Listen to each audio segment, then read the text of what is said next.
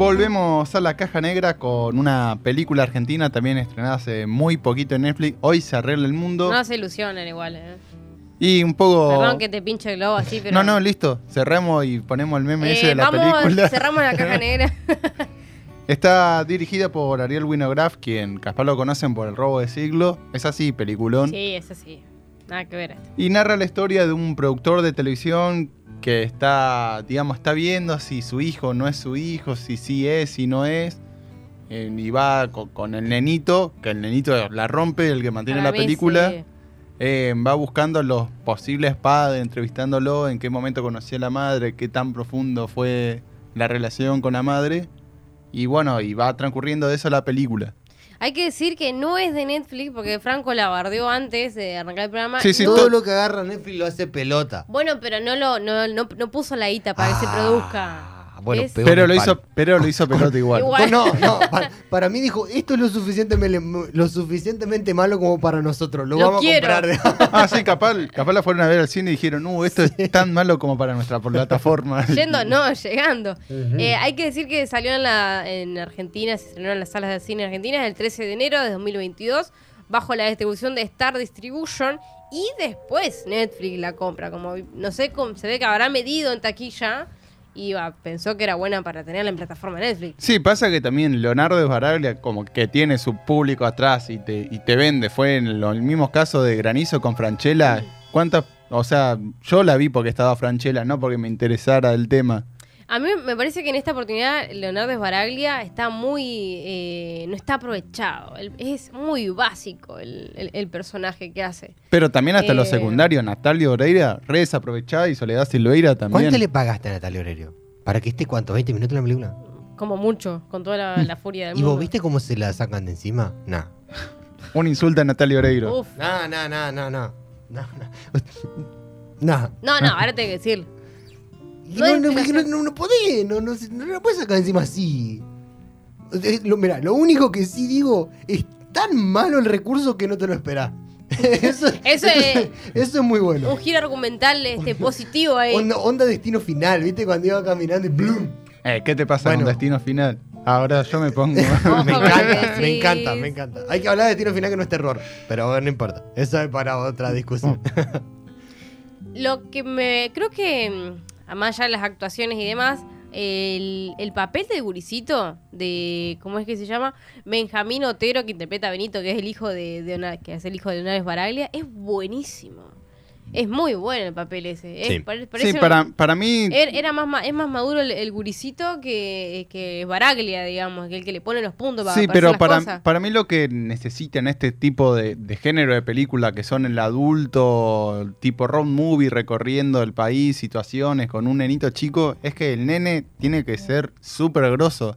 Ya lo vimos con Palmer, la de Justin Timberlake, Timberlake, con- en Apple TV, también en La Vida Antes Sí, de Netflix. Ojo con lo que decís. No, pero, o sea, justamente bien. Ah, La- bueno. el- el- la rompe. el- Sofía Lorenz. Sofía Loren, sí, y también el nene que mantiene la película, porque tiene que ser... El protagonista el sí, nene. El Claro. protagonista el nene y tiene que saber bien lo que está haciendo, porque si no, ahí hay un ruido. Bueno, Adam Sandler ha tenido muy buenos actores. Dylan. Cole y Dylan Sprouden, un Muy papá bueno. genial, los Ajá. mellizos de Zack y Los Cody. Colt, ajá, Totalmente. Que ahora no me lo puedo sacar de la cabeza. Es, es- Es igual. Es, es tal Es cual. la versión argentina. Es, es la esto, sí. Sí. Pero creo Ni más, hablar. más allá de esas actuaciones no hay una fórmula secreta de, de la película, digamos. Es, es bastante predecible. O sea, a mí me da bronca que sea predecible, pero porque el elenco es muy bueno para que sea predecible. O sea, tenés actores de, de- de primera para hacer un guion tan básico. Bueno, más allá de eso, eh, Baraglia dijo que es la, la primera película que hace eh, para todo público, o sea, ATP, y que como que le pegó muy, eh, muy de cerca por el tema de la paternidad, porque la paternidad es algo difícil de hacer, porque la comparaba con la hija. O sea, es, no sé, me parece que no está aprovechada. Yo creo que eso sí cumple. Eso sí cumple. Te deja el mensaje. Creo que, que- que es un poco el objetivo, o por lo menos así, es- así lo veo yo, diría.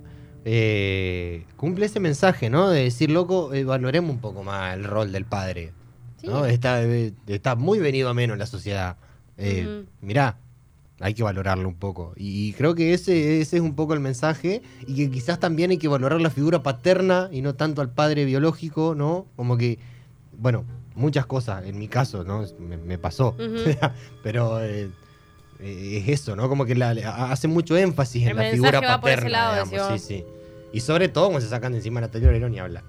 Sí, también justamente en esto de, de la figura paterna, ir viendo rasgos, personalidades con el niño también, que iban viendo estos posibles candidatos a padre biológico y también los rasgos que tomó del propio Esbaraglia, que bueno, no se sabe en todo momento de la película si era o no era, pero también ir comparando eso, que, que no es algo que nazca de la sangre, sino también de las relaciones que se van dando con los chicos. También había, ponerle, está Diego Peretti, súper Ah, secundario. Peretti, es verdad. Me también está Gerardo Romano, tienen actores hasta secundarios para tirar para arriba y lo aprovechan 5 segundos y se lo sacan de encima más rápido que a Natalia Oreiro. Es con- verdad. contá de qué vamos acá. Así nos ponemos un poco a tono. A tono. Y básicamente eh, el griego, que es el, el actor principal, es un productor de, de un programa de, de talk show, como se llama. Eh, que, bueno, son como casos armados de mi vecino con la clave de wifi. Es todo un programa guionado. También Y me él- parece que ese humor eh, es- es- está muy bueno. Es o sea, bueno. bi- bien parodiado a. ¿Cómo era la de la jueza? La juez Judy. No, No. eh, la doctora Polo. No, en caso cerrado, ¿no era? Ese caso Y bueno, cerrado. la doctora Paula, Sí, eh. bueno, eso, eso. O sea, sea, es buena parodia a eso. Intenta eh, parodiar a eso.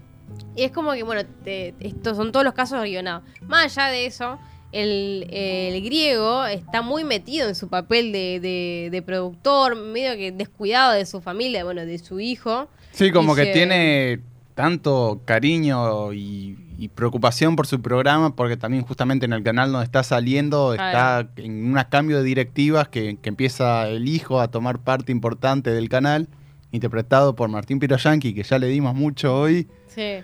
Y bueno, justamente eso, entonces como que descuida a su familia para intentar que no le levanten su programa al aire. Quien creo que tenía como cinco temporadas, seis Sí, temporadas. siete años, ¿no? Eran que estaban transmitiendo. Entonces también Sí, ya sí, es un recurso quemado. Imagínate para la televisión argentina cuántos programas sobreviven siete años. Uf. Creo que AM con Leo Montero y Verónica Lozano duró nomás esa cantidad de tiempo y, Es verdad. y no sé qué otro. Sí, los programas de, de- de la mañana. Pero bueno, en cuestión es que mm, no, no- no estaba al tanto de la vida de, de- su hijo y pasa este suceso con, con- con la madre, que eso lo hace como ponerse los pantalones de padre y, y hacerse cargo de- del hijo. Y dicho sea de paso, es como que ni lo conocía al, al hijo, no sabía ni, ni, ni a qué colegio iba. iba, ¿entendés? Entonces como que deja de, de- ahí sobre Ojo. la mesa este, este conflicto Poco, que po- poco después, Silvina, la madre, muere accidentalmente. ¿No? quería evitar decir eso. Dejando. No, no hay que evitar cuestiones. Está en la Es sino- muy si está en la sinopsis es oficial. Es verdad. Es muy mala parte. Es- Vos eh, querés está bueno porque que- te da bronca. Está bueno que te lo spoileen si te, si te molesta el spoiler. y, y bueno, y ahí deja la incógnita sin revelar y como que ahí la película hace, listo. Ahora estoy en mi zona de confort, digamos. y ahí arranca, digamos. Pero este, eh, está bueno el, el show. Me vuelvo a esto de- del, del programa de televisión. En el programa Eh, que también se llamaba Hoy se arregla el mundo. Claro, y un poco se condice con la ficción que vive en el día a día él, digamos, como que él arma eh, no es eh, honesto con su vida y el programa mucho menos va a ser honesta, como que se ve un poco eh, Sí, como. Sí, hasta capaz que si su programa no estaría guionado, él mismo estaría en ese set siendo juzgado por los panelistas del programa. Claro. Y la convicción, la convicción con la que él hace eso. Como que él está convencido de qué es lo que la, la sociedad o lo que el público necesita. digamos. Como le dijo, este, no se trata de que sea verdad o mentira, sino se trata de que el que está del otro lado te lo crea, digamos, Sí, que esté tan bien armado que, que- que sea eh, real. Y a mí, muy igual, el personaje de Varela me pareció un poco cliché. Y hay un mensaje que no es tan distinto al de Granizo en ese aspecto. eh, de, lo- lo- de que sea creíble. ¿no? O, o- o de, o de- o de que venda, de, de- de que sea eh, entretenido, eh, que, que- que se repite, ¿no? Como un recurso que se vuelve a repetir a la hora de hablar de los medios, digamos. Sí, también justamente son tanto Granizo como Hoy se arregla el mundo, los dos tienen su programa, los dos tienen su grado de, de veracidad, también son una crítica al medio que para mí queda una crítica muy superficial Sí. en los dos casos. Demasiado. Igual, ahora, eh, volviendo con las críticas de, de porno y helado, Tampoco aparece nunca un mate, Urice. No aparece No, nunca nada de. Sí, de- y eso para mí, bueno, en este caso, que no fue producida por Netflix, Amazon, HBO, una empresa internacional, ponele la, que, la que vimos que, sal- que iba al supermercado a poner un supermercado argentino en China, ahí se De veía. acá a la China. de acá a la China se veía mucho el mate, mucho. También que Claro, era más pero- independiente. Pero no, pero aparte más allá de eso, él ahí sí entra a jugar eh, con, Con el como argentini- como- exacto. la argentinidad. Eso que ahí sí ¿En hay que, hay que hacerlo notar. En acá acá en la China. China. Ah, sí. Bueno, este- hasta Stephen King salió tomando Sí, mate, pero- digamos, pero estaba o sea, Pero y es Muchetti, yankee, Pero chicos, bueno. de- desde la temporada 3 o 4 allá, hace como 10 años de la, de la Casa de Papel, hablábamos de... de- Palermo. de- claro, de, que, de Rodrigo de la Serna, que tampoco no tenía ninguna connotación argentina, no lo veía con mate, hasta inclusive hablaba medio gallego, digamos, o sea, no- O sea, creo que la figura de Palermo ahí era como el porteño. eh, Agrandado. El agrandado, el que se la sabía todo, ¿viste? El, el- el- el capo. Sí, Pero sí. sí. faltaron esas cosas de, también de, de Argentina, del Sí, también, nuestro. también habría que haber que con decisiones artísticas, tanto directores, guionistas, de por qué no quieren poner un mate si saben hasta, no sé, vas a Francia ahora que está Messi en, Barce- en el París y ya saben que es Messi, mate Argentina. No y- más vale, porque están reacios a incorporar algo que es tan común y que te ganás hacia la Sí, a- pueblo. ahora no me acuerdo bien si en Hoy se arregla el mundo hay así como una locación importante de Argentina, como ponerle en granizo estaba el obelisco. Pero bueno, Mar de las Pompas creo que era, o algo así.